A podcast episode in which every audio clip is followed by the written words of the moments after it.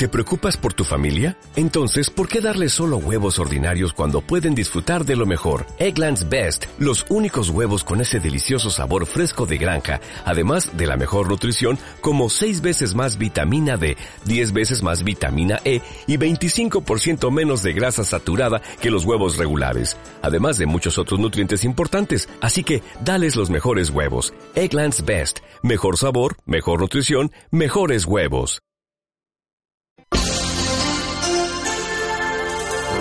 94.6 Radio Cadena desde el Valle de Wimar.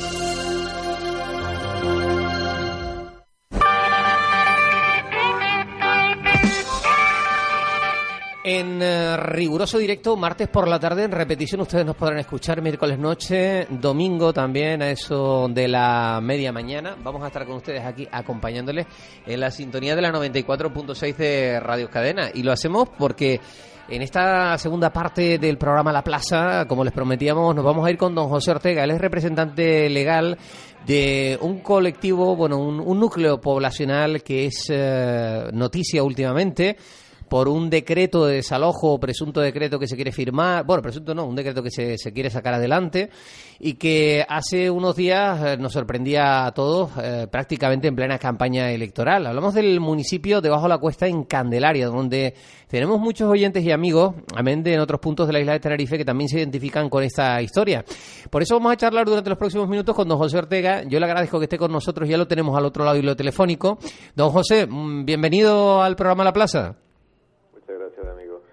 Bueno, aquí estamos esta tarde de radio intentando charlar y hablar. Eh, ¿Se encuentra usted ahora mismo en su despacho, en Península, verdad?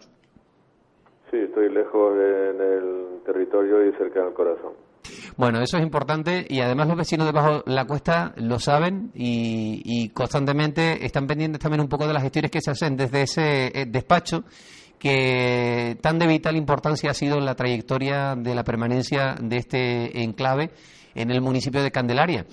Eh, a mi lado tengo a Álvaro Hernández, compañero de esta tertulia, que nos va a acompañar durante los próximos minutos y con el que vamos a charlar también, eh, si usted nos da su beneplácito, sobre la última hora y también el acontecer de las circunstancias y de la vida y del día a día y de cómo se encuentra en estos momentos la situación de los vecinos de Bajo la Cuesta. Pues nada, que si no te doy el beneplácito, ¿qué me vas a hacer ahora? Está un poco lejos, ¿eh? Para cogerlo. bueno. Bueno, pues tenemos por aquí a don Álvaro que le va a saludar. Álvaro. Eh, buenas tardes y buenos días. Hola, buenas tardes, buenas tardes. Creo que nos conocemos de la otra vez que estuvo usted por aquí. Sí, es posible, sí. Bueno, don, eh, don José Ortega, eh, ¿cómo está la última hora de los vecinos de Bajo la Cuesta? Hay mucho, últimamente mucho revuelo, ¿no?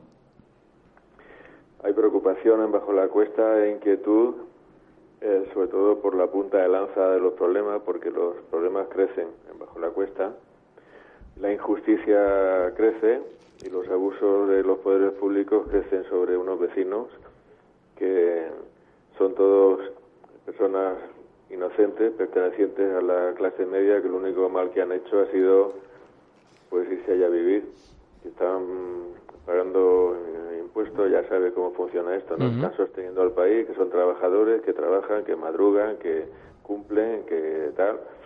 Eh, y sí, hay, ahora mismo el problema principal es la orden de desalojo, claro, que le han dicho hoy a Antonio que ya estaba firmada, pero que aún no ha sido notificada.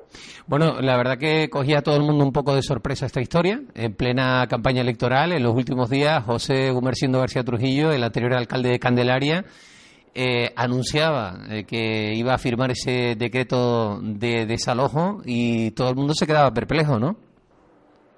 Sí, porque ahora, en fin, esto era historia ya. Hace mm, sus buenos cuatro años, cuando pasó lo de los gigantes, ya hubo una orden de desalojo y en aquel momento era, me acuerdo que era invierno, era febrero, y me llamaron enseguida, yo le dije a los vecinos que lo que tenían que hacer era atrincherarse dentro de sus casas porque de ahí no los podía sacar absolutamente nadie, porque el derecho a la intimidad personal y familiar es un derecho constitucionalmente protegido, es un derecho fundamental de la persona y un derecho muy serio.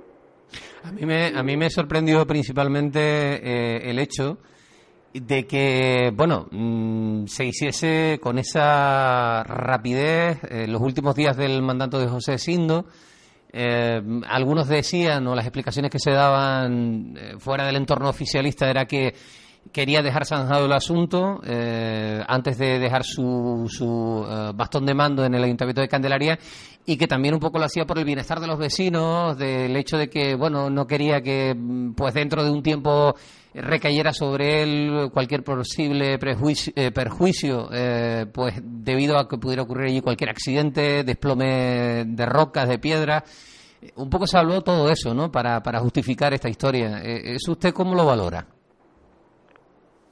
Me parece que está muy, muy fuera de lugar que José Gumersindo, el anterior alcalde de Candelaria, en un periodo en el que está en funciones, adopte una medida por si acaso quizá pudiera, mm, vamos a ver, pasar que se cayera una piedra, eh, una medida tan, tan grave como echar de su casa a todas las 50 familias que viven ahí con carácter indefinido. Esto es algo que se lo podía haber ahorrado eh, estando en activo y se lo podía haber ahorrado doblemente o triplemente estando en funciones. No había ninguna urgencia ahí, lo único que pasó fue que un día pues que se cayó una piedra y que no, no sé lo que ya está.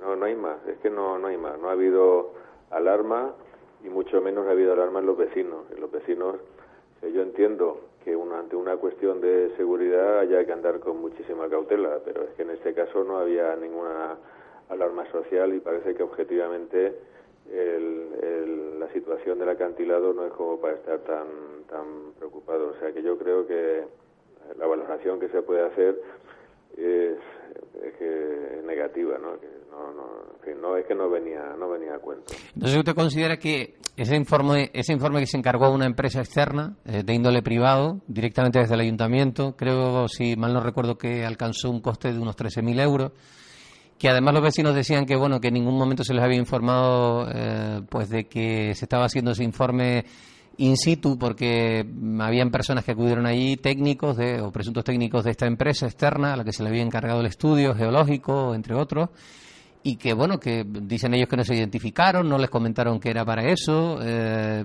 ¿Considera que, a pesar de que existe ese informe, mm, no es vinculante al hecho de que se puede solicitar? Una cosa, este, ese informe, lo primero que tenía que haber hecho este señor que trabajaba de alcalde ahí, el hombre este, es dejar que los vecinos lo conocieran antes de adoptar, antes de firmar el decreto. Es que es una indecencia. Esto tiene un nombre, esto es una indecencia, una indecencia, indecencia por parte del alcalde, el decir, bueno, yo tengo aquí un informe eh, según el cual ustedes se van de su casa y además no les doy copia al informe porque a mí no me da la gana. Y eso es lo que he hecho. Es que no hay derecho a esto, es que esto no lo puede hacer. Decir, la ley procedimiento administrativo común que está para algo, no está de adorno, eh, no está para hacer de bonito de rojo ahí una estantería, dice que establece quiénes son los interesados en un expediente administrativo. Eso lo dice el artículo 31. El artículo 31 dice que aquellos a los cuales puede afectar la resolución que se dicte son interesados y los interesados tienen derecho a, a, consultar en todo momento el estado de tramitación y por supuesto que tienen derecho a conocer los documentos y tienen derecho a tener copia de los documentos y el hombre este, el señor este de Gumersindo, pues no le ha dado la gana y, lo que ha hecho ha sido eh, totalmente ilegal.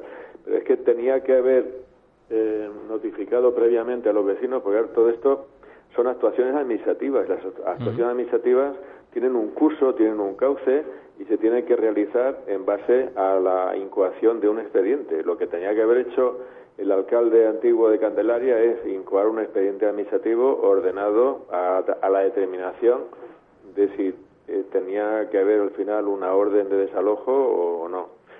Ese expediente, después de la incoación, es muy obvio para cualquiera que sepa algo de derecho que se tenía que haber notificado a los interesados para que los interesados se personaran en él y pudieran opinar. Y opinar es primero eh, a, la, a la vista de la documentación obrante en el, en el procedimiento, que tenía que ser básicamente el informe. Pues el informe ni antes, ni durante, ni después, ni nada, porque después de ir al ayuntamiento a pedir, a suplicar y a implorar que se le diera una copia al informe, incluso cuando ya se estaba rumoreando que se iba a firmar el decreto de desalojo, pues no lo han conseguido.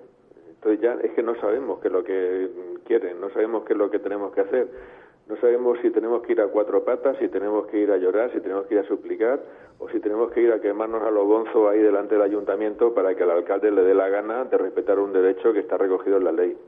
Yo, eh, una cosa que también me llamó poderosamente la atención y que en la anterior edición de esta tertulia de la plaza comentábamos era que eh, pues no aparecían otras instituciones vinculadas al proceso del informe, o sea, con ese informe, ese decreto, como por ejemplo el Cabildo Insular de Tenerife, eh, Carlos Alonso, actual presidente, y que parece que de momento, si los pactos fructifican adecuadamente, seguirá haciéndolo, pues que mm, apenas aparecía o no estaba presente.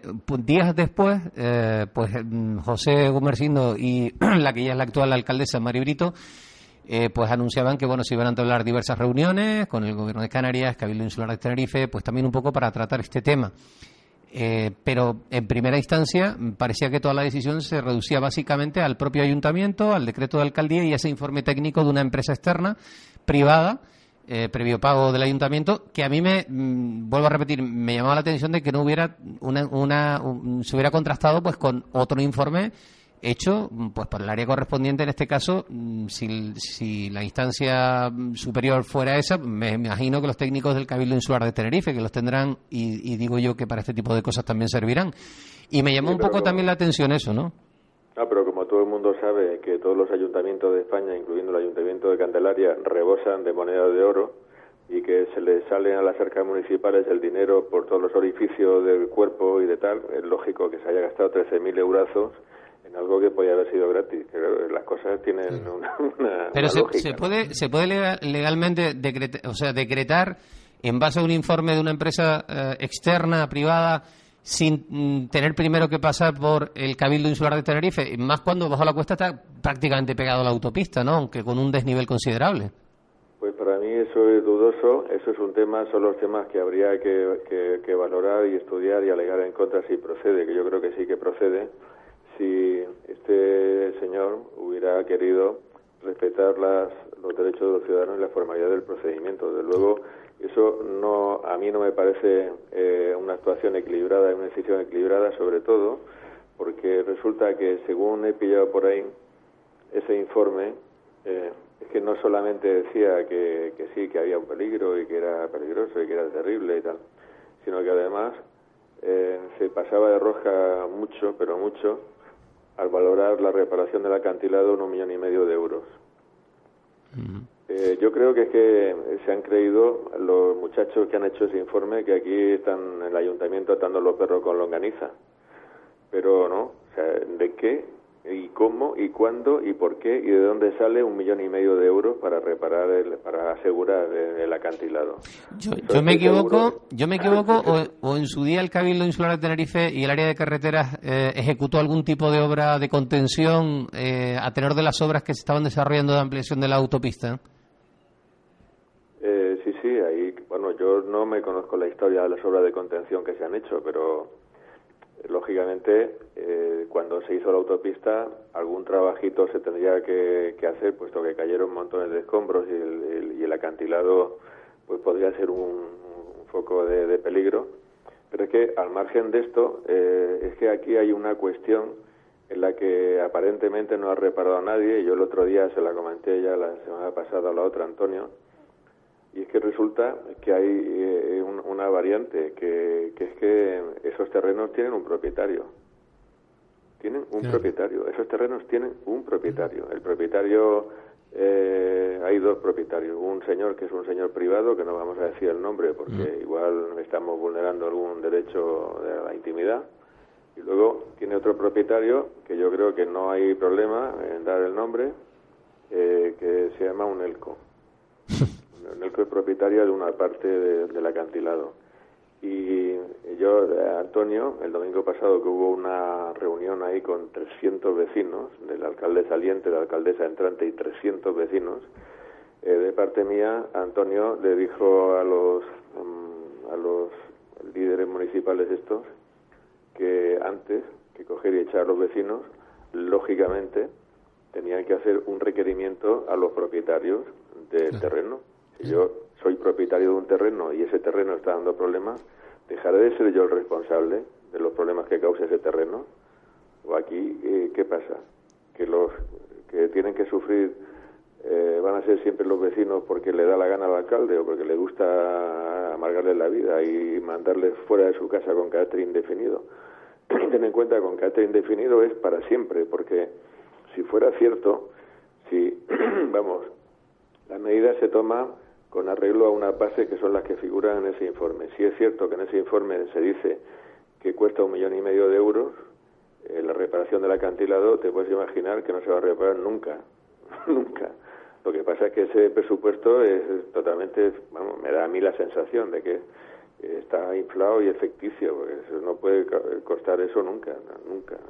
Yo, mira, y estoy hablando un poco en el aire porque no soy de la profesión, lógicamente, no soy ingeniero ni nada, pero es que me parece disparatado. Entonces, si se hace el decreto sobre esa base y se da el informe como bueno, no solo en cuanto al peligro, sino en cuanto a los costes de la reparación, esa, esa expulsión de los vecinos sería eh, para toda la vida. Y no le dio la gana al señor alcalde eh, de, de requerirle a los propietarios del terreno, que yo creo que es el protocolo de actuaciones que se tenía que seguir. Oiga, usted primero coge al propietario del terreno y le dice, usted tiene que gastarse lo que sea, ¿eh? lo que cueste en, repararlo, en, en asegurarlo, y después en función de, la, de lo que pase, pues ya si no hay más remedio que poner el decreto, bueno, ya se vería.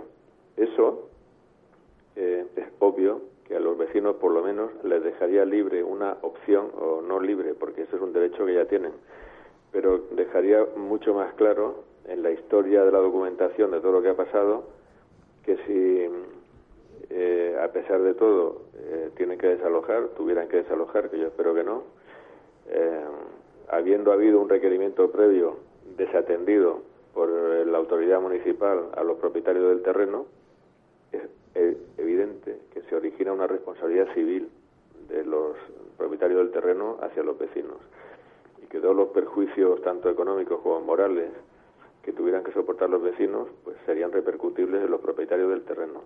Yo no sé de qué va esto. Yo no sé si aquí, en esta renuncia de los alcaldes a requerir a los propietarios pesa o no el hecho de que uno de los propietarios de los terrenos sea un gigante económico con mucha influencia.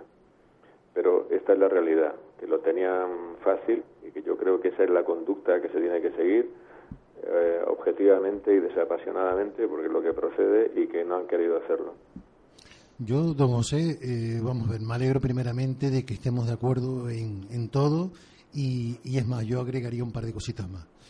Lo primero, voy a empezar por lo último. Lo primero voy a empezar por lo último. Yo creo que ha habido una mala, o sea, una actuación interesada y con ánimo de perjudicar a una serie de personas que debería tener una responsabilidad, porque el, problema moral y psicológico que se le ha causado a muchos vecinos, eso habría que cuantificarlo en algún momento de, esta vida. ¿eh? Después, eh, yo creo que cuando uno es alcalde de un municipio, Mm, tendría que ser lo suficientemente consecuente con lo siguiente. Vamos a ver. Si hay un problema, en el caso que puedan caer piedras y cosas de estas, es que hables con los vecinos y que hables con los dueños de los terrenos. Y no nos olvidemos que la autopista pertenece al Cabildo. Habría que haber hablado con el Cabildo, con los vecinos, con UNELCO, y entre todos juntos decir, oye, mira, aquí pueden estar cayendo unas piedras, puede ser un peligro. ¿Qué podríamos hacer? No ir por detrás a una empresa privada que le ha hecho un informe bastante, vamos a llamarlo, vamos a no dudar del informe de esta gente, ¿no? Pero que cuando tú no le das la oportunidad de que el informe, lo lógico, cuando es dinero público, es que tú con tu dinero público te busques dos, tres o cuatro informes. Por ejemplo, te vas al cabildo y el cabildo utiliza a los técnicos que tiene. Te vas a la Dirección General de Costes y ellos utilizan a los, a los técnicos que tienen. Te vas a un ELCO y seguramente con ELCO meterá a los técnicos que tengan. Y después, aparte de todo eso, entre los vecinos, bajo la cuesta y el ayuntamiento tendrán que buscar a una serie de personas para buscar al técnico, a los técnicos más apropiados, que, bueno, que mm, mirando las cuestiones económicas no perjudiquen al colectivo. Pero aquí no se ha hecho nada de esto. Aquí no se ha hecho nada de esto. No, eh, aquí lo que ha hecho el, alcalde ha sido.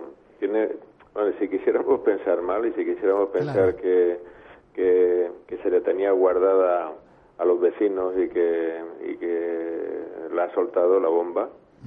Pues bueno, hay eh, historia y hay elementos objetivos para, para concluir que efectivamente ha sido así. La apariencia externa es de que ha sido así, porque esto ha sido subjetivo, ha sido improvisado, ha sido innecesario y ha sido sobre todo tan grave como que les están haciendo una guerra de nervios, porque lo que tampoco hay derecho es a que hace ya sus buenos 15 días que se está hablando de la orden de desalojo y que dicen que ya está la orden de desalojo, que ya está la orden de desalojo, y no solamente es que no podemos conocer el informe en base al cual se hace la orden de desalojo, es que tampoco han notificado la propia orden de desalojo, porque cuando le notifiquen la orden de desalojo yo la voy a recurrir.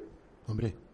Pero no tenemos la orden de desalojo. Entonces les están rompiendo los nervios, les están metiendo en el corazón una angustia que es algo inaceptable. Lo que están haciendo con estas personas es un crimen.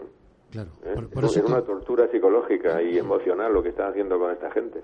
Bueno, entonces básicamente para, para, para fundamentarnos, eh, lo que queda claro y, más que expresado es que hay un rechazo bilateral por parte de los vecinos a, aceptar ese, ese decreto de desalojo y que la, la postura es totalmente contraria a asumirlo, ¿no? No se sustenta con nada, ¿eh?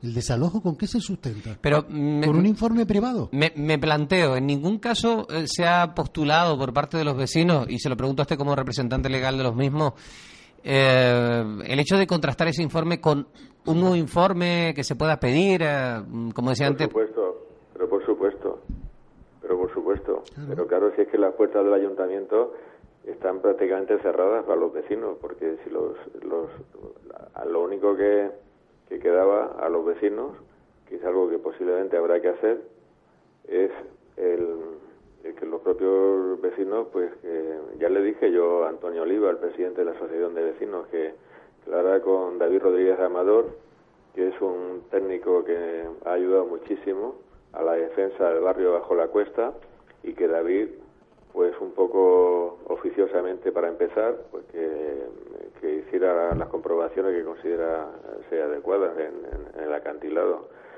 Y sí, pero claro, en cuanto a pedir un informe alternativo del Cabildo o del Gobierno de Canarias o de María Santísima, habría que tener el para Eso para eso necesitamos primero habríamos necesitado estar personados en el expediente, que no nos han dado la oportunidad porque nos han sorprendido. Y segundo, tenemos necesidad de que nos notifiquen el decreto, porque nosotros hacemos un, un recurso contra el, el, decreto, no sé si será, bueno, sí, cabe seguro recurso potestativo de reposición, y con ese recurso nosotros pedimos un, un informe alternativo pero es que hasta ahora es lo que estoy diciendo. Es que no solamente es subjetivo, no solamente es con nocturnidad y con sorpresa y uso de disfraz, sino que además es que no nos dejan tener acceso absolutamente a nada y no nos dejan ni voz. ¿Eh? Pero la, la, cuestión eh, que, que, quiero plantear en base a esto y antes de que la conversación siga derivando es, eh, a ver, mm, yo considero o creo que, que cuando hace ya algún tiempo atrás eh, también se produjo una situación parecida en la que incluso, pienso, si mal no recuerdo, que hubo incluso hasta un desalojo, un desalojo parcial, algunos vecinos decidieron quedarse, se hablaba de la seguridad de los menores, eh, hubo ya hace tiempo una polémica en torno al desalojo de debajo la cuesta, ¿no? Hubo un decreto de desalojo, eh, lo he dicho al principio, hace unos cuatro años o algo más quizás. ¿Y cómo terminó? Pues que yo hice un recurso y el, tema se, se, dejó estar. Me parece que eh, alguien me comentaba que el alcalde, no sé si había, creo que sí, creo que había denunciado a los vecinos por desacato en el juego de instrucción eh, de Weimar, puede ser, sí. Pero no, no prosperó, eh, no prosperó. Entonces, ni prosperó la, que, la denuncia por desacato. No, fue, no, no me acuerdo, me acuerdo, sí, efectivamente fue la propia, eh, la propia policía local que había ido allí a notificar los decretos, la que después eh, se personó al juzgado de instrucción de guardia a poner las, las denuncias que no prosperaron, no fueron absolutamente a ningún sitio, como tampoco fue a ningún sitio la orden de desalojo, porque yo, bueno, pues con la urgencia del caso, etcétera, pues hice el recurso que tenía que hacer y razoné lo que tenía que razonar y el tema quedó así. Pero bueno, ahora yo me creía que ya no se iba a volver a hablar de eso, ¿eh? nunca más. No, no, se pusieron en todo, te lo digo porque yo suelo caminar por el paseo que va por la autopista y está todo aquello con una serie de, de una malla que y con yeso y con cemento proyectado que lo tiene todo cubierto. ¿Que se puede escapar alguna piedra? Claro que se puede escapar. Que ahí es donde digo que el Cabildo creo que intervino, ¿no? En el momento Claro, de... pero del- del- mira, yo vuelvo a repetir. Mejorando Aquí- un poquito aquello para que no hubieran aquí ha habido una mala intencionalidad porque en su momento el sacar a toda la gente bajo la cuesta significaba un auténtico pelotazo urbanístico con un edificio. No sé si te acordarás, José. ¿Te acuerdas? Con un, con un, ¿cómo se llama esto? Con un muelle deportivo. Sí, ahí se ha hablado de eso, sí, Claro. se ha hablado de eso. Sí, sí, sí, Esto tú me hablado, la hiciste en aquel momento, pues yo ahora te la pago cuando me voy. Sí. Pues presuntamente o supuestamente, ¿eh? no quiero decir que sea así. De todas formas, eh, sabemos que desde el pasado sábado eh, hay una, no voy a decir eh, nueva política, pero sí un nuevo, o, no sé si decir nuevos aires en el Ayuntamiento de Candelaria. No sé si ha habido alguna aproximación o si ha habido algún encuentro, eh, porque claro, ahora ya no es solo el Partido Socialista el que está conformando el grupo de gobierno en Candelaria, también está Coalición Canaria. Eh, ¿Ha habido algún tipo de, de intento de reunión, de mm, proyectar una posible reunión? No, pero eh, sí es cierto que hace eh, un rato, bueno, a mediodía, me ha, me ha llamado Antonio Oliva y me ha dicho que la alcaldesa nueva quería llamarme y quería hablar conmigo y yo estaré muy feliz de hablar con la alcaldesa de Candelaria. Y además decía que quería hablar de no solamente de, de esto, sino de todo, de todo. Hablando de incluso, problemas. Eh, refiriéndonos a la, a la otra gran parte que hemos dejado un poco olvidada en la conversación, pero que es la del- desde luego que yo sigo, la verdad, eh, paso a paso, porque suelo encontrarme habitualmente con Antonio, con Toño, y bueno, de vez en cuando me da algún dato, me informa un poco de lo que se puede, ¿no? No nada del otro mundo, pero lo que está ahí. Eh, también de ese proceso que ustedes tienen y esa lucha que se está llevando desde el despacho que, que lleva su representación, que, que es el suyo, don José, eh, con respecto a la, a la historia de Costas y del famoso deslinde, las catas, que creo que era lo último de lo que se estaba hablando, ¿no? Las famosas catas, y también documentos que aparecían y desaparecían y cosas de este estilo, ¿no?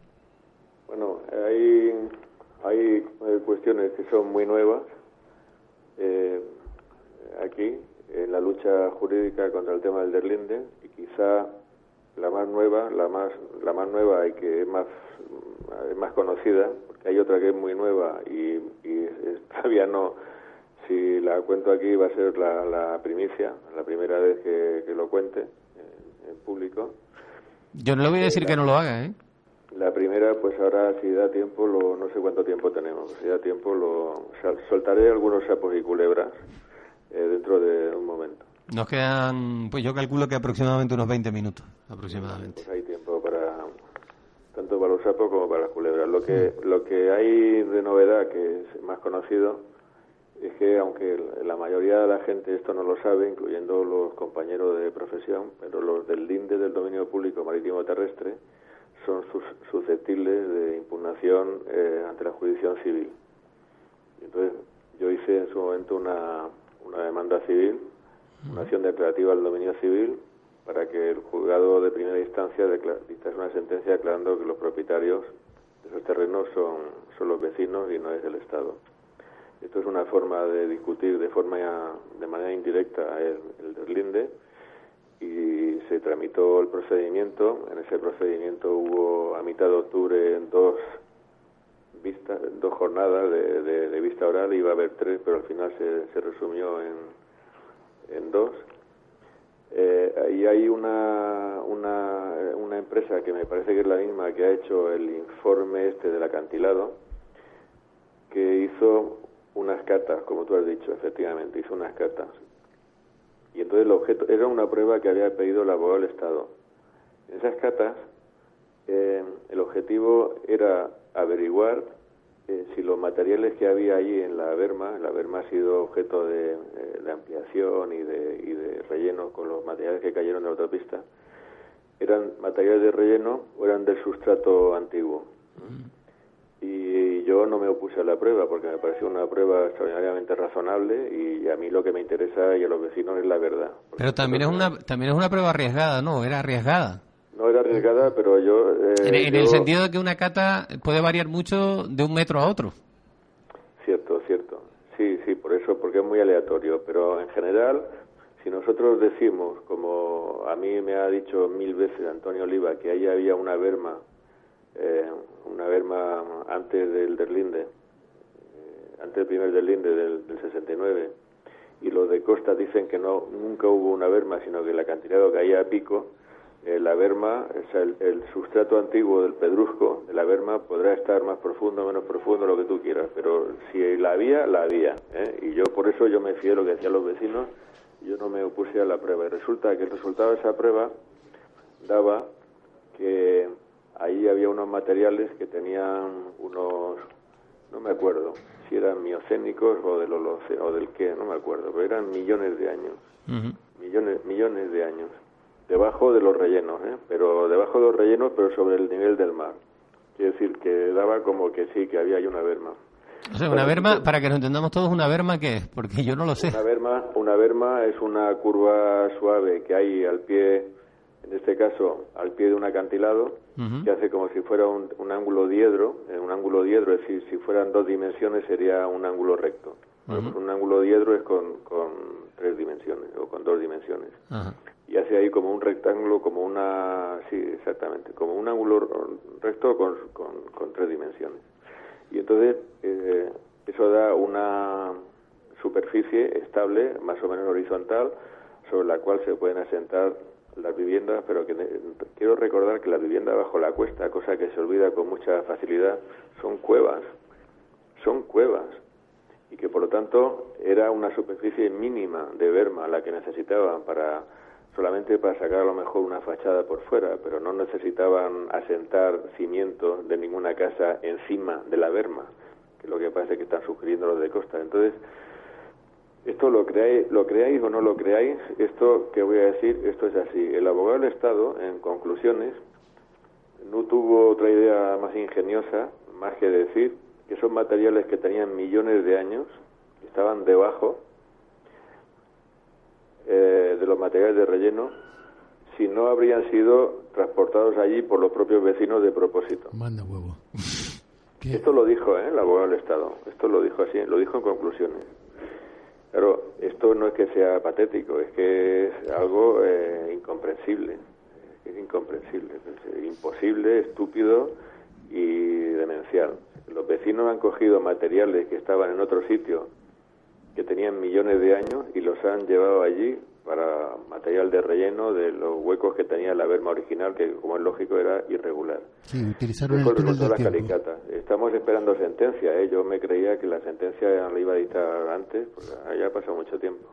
Y una vez que llegue, una vez que llegue esa sentencia, con estas cosas tan simpáticas, por llamarlas de alguna manera, esta, estos razonamientos tan, tan extraños, como dice Álvaro, no sé, entraría a jugar eh, un papel importante una máquina del tiempo o algo así, pero bueno, eh, se supone que una vez que se dicte esa sentencia o se resuelva, eh, ¿podríamos hablar ya de una seguridad y estabilidad? Eh, la sentencia es susceptible de recurso de apelación. O sea, que seguiría la cosa. Sí. El problema que tienen los vecinos debajo de la cuesta es que es que no se les terminan los pleitos a los pobres, es que no se les acaban. Claro, por eso lo digo, es que digo, Dios mío, esto empezó no se sabe ni cuándo y terminará no se sabe cuándo. ¿Tú sabes lo Yo peor de todo? estoy con ellos desde el 2006, hace Pues- nueve años. Y, hombre, los abogados lo que queremos es tener pleitos, etcétera, pero yo reconozco que esta gente ya está al límite de su aguante económico. No porque yo sea un abogado caro, que no es el caso, sino porque es que es continuo, es que es continuo. Pues ahora una apelación, ahora una casación, ahora un recurso de amparo, ahora eh, el, el TSJ, ahora el Tribunal Civil, ahora la apelación civil. Y, Claro, y es que- pongámonos, pongámonos en el mejor de los casos, eh, porque el peor ya lo conocemos, pero pongámonos en el mejor de los casos, si los vecinos por fin hubiesen reconocido su derecho y, y, eh, todo lo que ello conlleva, ¿cuál sería el mejor escenario que se podría dar para, para los que defienden la permanencia? La sentencia, si es estimatoria, eh, es una sentencia declaratoria del dominio, es decir, eh, que declara que las propiedades no son del Estado, sino que son de los vecinos. Entonces el escenario no es más que estas personas eh, se quedarán en su casa con todo el derecho de estar en su casa porque su casa es suya y el terreno que hay debajo de su casa también. Pero, pero aparte de esto, cabría o entrarían mm, posibles complementos como el hecho de que pudieran exigir eh, una compensación, indemnizaciones, mm, no lo sé. Hay un artículo en, en, el, en, la, en la Ley de Procedimiento Administrativo Común que establece eh, lo que se llama la responsabilidad patrimonial de la Administración, que se puede originar por funcionamiento normal o anormal de los servicios públicos. Esto normalmente, el caso estándar es cuando hay una vecina que, que se cae a un agujero que hay en la vía pública porque el ayuntamiento no lo ha balizado y se rompe un tobillo. Y esto es el caso clásico. digo que es el, porque un hecho concreto que sucede en un momento concreto es mucho más fácil de ir después a, a pedir esa responsabilidad sobre todo porque hay un plazo de un año. Entonces, aquí sí que nos encontramos con un funcionamiento eh, que puede ser anormal de los servicios públicos en el caso de que la sentencia sea favorable, anormal, los servicios públicos, porque al final se, se va a demostrar, si ganamos el asunto, que tanto empeño eh, de ellos por, por derribarle las casas y por decir que el Derlinde subía por la peña, que es mentira, etcétera, pues es, es una anormalidad como un piano de grande. Lo que pasa es que, claro, esto luego se lo tienen que comer los, los jueces y los jueces en España, pues no, no se puede decir que, que sean precisamente ni los jueces lo contencioso administrativo, digo. ¿eh? Por eso me he ido yo al juez civil, porque yo me fío mucho más del juez civil, porque el juez civil no tiene dueño. En teoría, no tiene dueño, pero los jueces lo contencioso administrativo eh, igual tengo problemas por decir esto, pero no, están, están muy pendientes de lo que quiere el gobierno y las sentencias que yo he visto.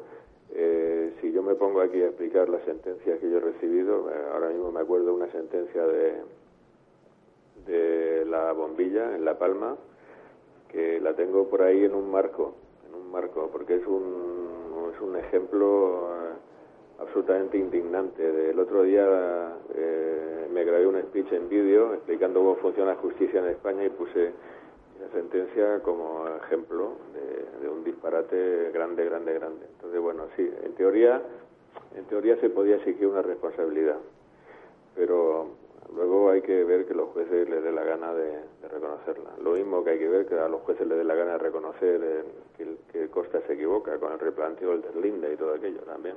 Ya, de todas formas, José, eh, sin, hablando de, lo mal que funciona el sistema judicial, que perdona porque tú al fin y al cabo eres abogado, eh, hay una cosa que está clarísima. Primeramente, ese abogado de Estado que ha hecho esa eh, confirmación, porque no se puede llamar de otra forma, sino confirmar una auténtica normalidad, hombre, por lo menos deberían de abrirle un expediente, ¿no? Yo eso de entrada, ¿no? Y segundo, cuando hablamos de corrupción, yo siempre lo digo y no eh, se lo toman como a la coña, ¿no? O sea, parece que en Andalucía la corrupción llega ahí con el caso de los seres y la cantidad de cosas que hay, pero a partir de Andalucía hay un montón de mar, dos mil, dos mil millas, y a partir de esas dos mil millas, pues está, está Canarias. O sea, si hasta Andalucía hay, un, cachondeo judicial con el mar y después de volver a tocar tierra, ya esto es aún peor. Bueno, esto es peor porque porque aquí no nos encontramos ante un caso de, corrupción porque alguien haga algo indebido y lo pillen y, tenga que responder ante un juez. Aquí esto es algo mucho más insidioso y mucho más invisible y mucho más difícil de percibir. Aquí lo que tenemos son unos funcionarios públicos a los cuales se les ha metido en la cabeza que tienen que derribar el barrio de, de bajo la cuesta y que están mintiendo, o sea, están, están mintiendo. a mí me ha reconocido un técnico en Madrid, la Dirección General de Costa, en una reunión donde estaba el, antiguo alcalde y estaba el director de entonces, general Pedro Antonio Ríos y Velasco también y tal, que no estaban seguros de que esa fuera la línea. Lo ha reconocido. Ya, pero si eso es que se cae de cajón. Yo no es por nada, José. Yo me he pegado 34 años de mi vida metido en el sector del mar. Se cae de cajón donde están los lindes.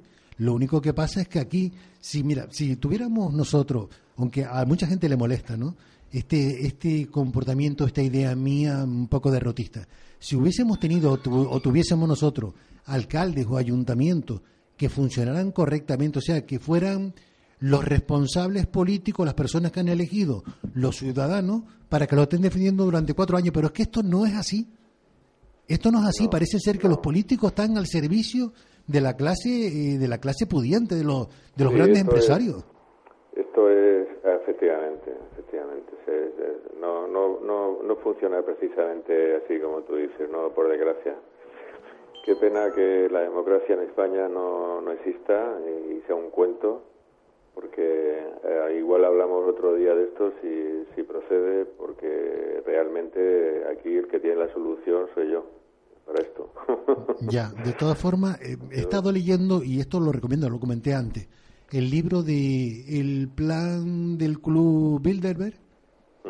y, y, uno lo se pone a leerlo y uno se tira mano a la cabeza diciendo, señor, pero en este país, como hace un momento acabas de decir, ¿hay democracia? Esto es una tomadura de pelo.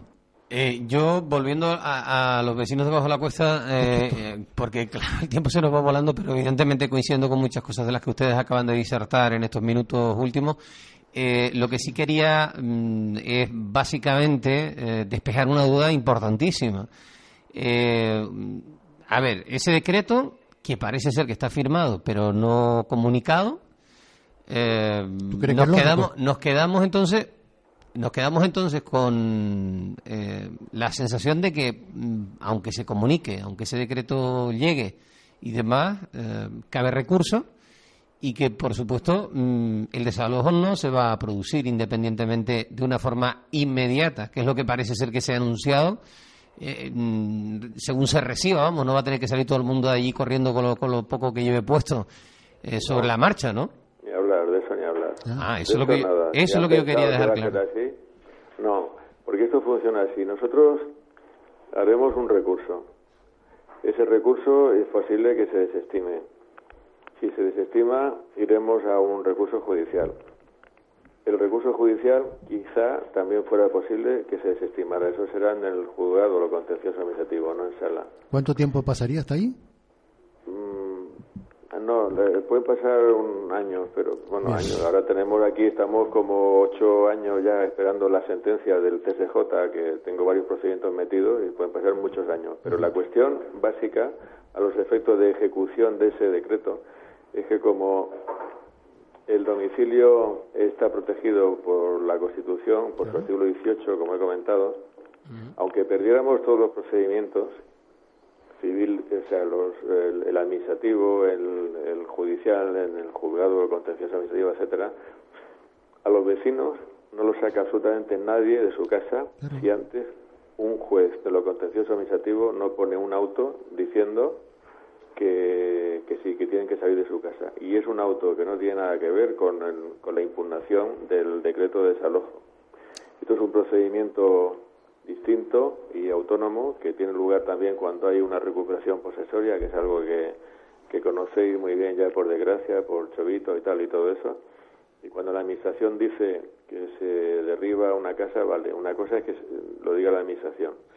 Pero incluso así, no hay autoridad administrativa que tenga la potestad de ir a, a un domicilio de un español sea de Canarias o sea de Soria, y decirle, oiga, usted se va de aquí porque tengo aquí un decreto. Antes de eso, se tiene que ir al, al juzgado contencioso administrativo y tiene que encargarle al abogado del Estado una demanda para pedirle al juez de contencioso administrativo que autorice la, la entrada en el domicilio de los particulares, a los efectos de desalojo, a los efectos de derribo, a los efectos de lo que sea. Y ahí sí que se van a pasar años. ¿eh? Ahí sí que se van a pasar años. Entonces que queda claro y totalmente mm, expuesto que independientemente de que ese, mm, ese decreto salga adelante y definitivamente se comunique y todo el proceso que tenga que conllevar desde el Ayuntamiento de Candelaria, los vecinos mm, van a poder seguir estando ahí el tiempo que, que bueno, que todo esto tarde en aclararse y que va a ser por lo que aparentemente parece bastante, ¿no? Bueno, en condiciones normales es de esperar que sea mucho tiempo. Eh, lo único que podría pasar sería que hubiera una anormalidad que yo no le espero, una anormalidad que, que, acortara ese proceso sería que, que, por ejemplo, fuéramos a un recurso judicial, solicitásemos la suspensión cautelar, nos dijeran que no, se suspende cautelarmente y si no se suspende cautelarmente ya es ejecutivo en vía administrativa y que el alcalde tomara la, decisión. Bueno, ya él no, en todo caso. El alcalde la alcaldesa tomara la decisión de, de, de, sí, de ejecutar esa resolución que ya sería firme, pero claro, en ese caso mm, eh, igualmente tenían que pasar por el requisito previo de ir al juzgado contencioso administrativo de, de Santa Cruz para que autorizara la entrada en domicilio. Y aún y así, y aún y así, ya tengo yo mis mañas, porque para eso en Fuerteventura no me han tirado ni media vivienda, porque no porque he conseguido que los jueces de contencioso administrativo le digan que no a Costas repetidas repetidas veces cuando Costas iba a pedir autorización de entrada en domicilio para derribar. Incluso así no lo tienen fácil. Pero, eh, total, que mm, al final también cabe la posibilidad de que eh, esa reunión, que ha habido hoy una solicitud hoy martes, eh, por parte de la nueva alcaldesa en Candelaria, Maribrito, mm, pues pudiera darle un vuelco al asunto. Quiero decir, cabe la posibilidad de que se retire ese decreto, de que se llegue a algún tipo de entendimiento. Entiendo que a lo mejor me va a decir, no lo sé hasta que no me reúna, pero podría también existir esa posibilidad, ¿no? El otro día eh, el otro día no, el otro día, ayer yo estaba hablando con Antonio Oliva y me decía, o decíamos, hay dos posibilidades. Una posibilidad es que podamos negociar, que se podía negociar esto perfectísimamente, y otra posibilidad es que, que dicten el decreto, en cuyo caso ya parece que no vas a poder negociar mucho. De todos modos, eh, eh, a mí lo que me ha llegado es que el talante personal de la alcaldesa no quiero ser demasiado explícito, pero lo que me ha llegado es que su talante personal es muy distinto del carácter de José Gumersindo y que me da a mí la sensación, aún sin haber hablado con ella, de que, de que sí, que va a haber posibilidad de diálogo. Y si va a haber posibilidad de diálogo, pues hay un cauce muy estupendo para ese diálogo, es que se lleva con un recurso de reposición, y ese recurso de reposición yo pido que, que se haga, como hemos dicho, otro informe técnico alternativo al informe privado que tienen, pues eh, sería bárbaro que la alcaldesa dijera, pues sí, me parece razonable y vamos a hacerlo así y, mientras esté haciendo eso, eh, tiene las espaldas cubiertas, porque ya hay, si el miedo era que alguien le dijera, sea quien sea, que hay al frente del ayuntamiento que ha sido negligente y que se ha caído una piedra y ha matado a un niño, en fin, Dios no lo quiera, pero ya está, ya, ya habiendo ya el decreto por en medio, mm, ya no, nadie le puede toser, nadie puede decir tú has sido negligente porque no has tomado medidas. Y en cambio sí que puede eh, ser leal con los vecinos para variar y decir, bueno, razonar que sí, que se puede pedir un informe al Cabildo, un informe al Gobierno de Canarias para ver hasta dónde llega la gravedad de la situación. Nos quedan, eh, don José Ortega, dos minutitos. Estamos hablando con el abogado y representante legal de Bajo la Cuesta, conocido núcleo costero del, de Candelaria. Y bueno, Álvaro quería preguntarle algo brevemente en estos dos minutos que nos quedan. Con todo lo que se ha expuesto, eh, la pregunta es, ¿ha habido intencionalidad?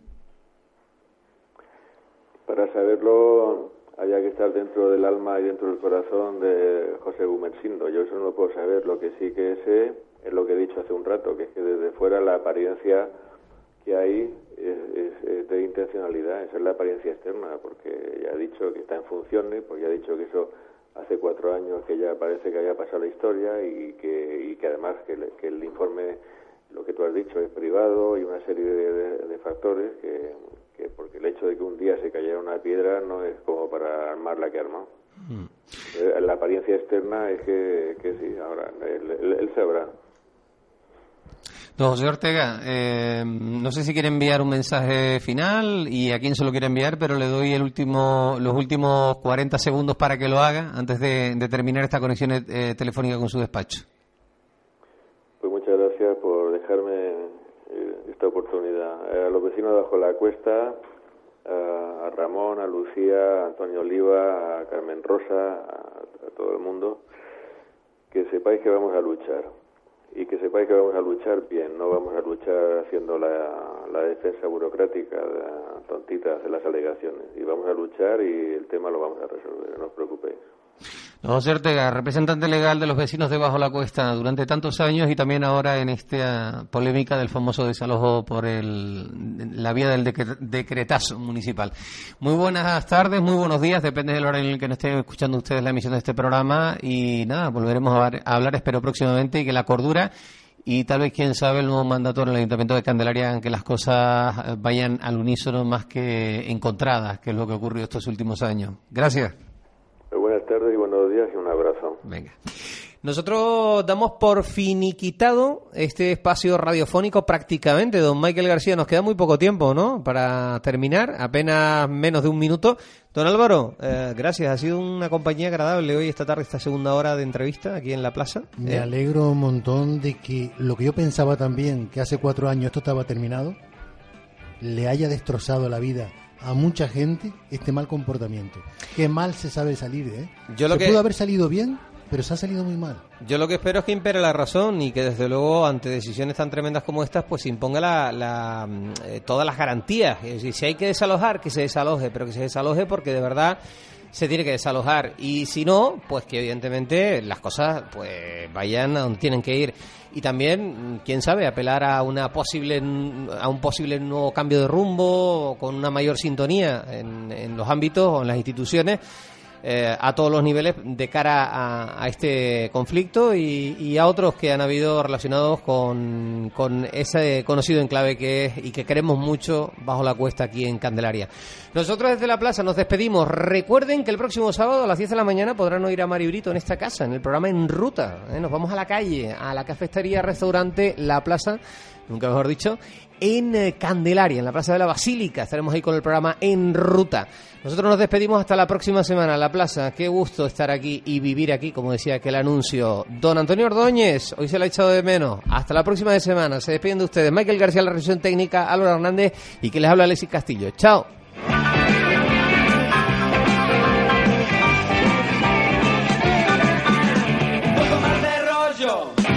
no vendría más.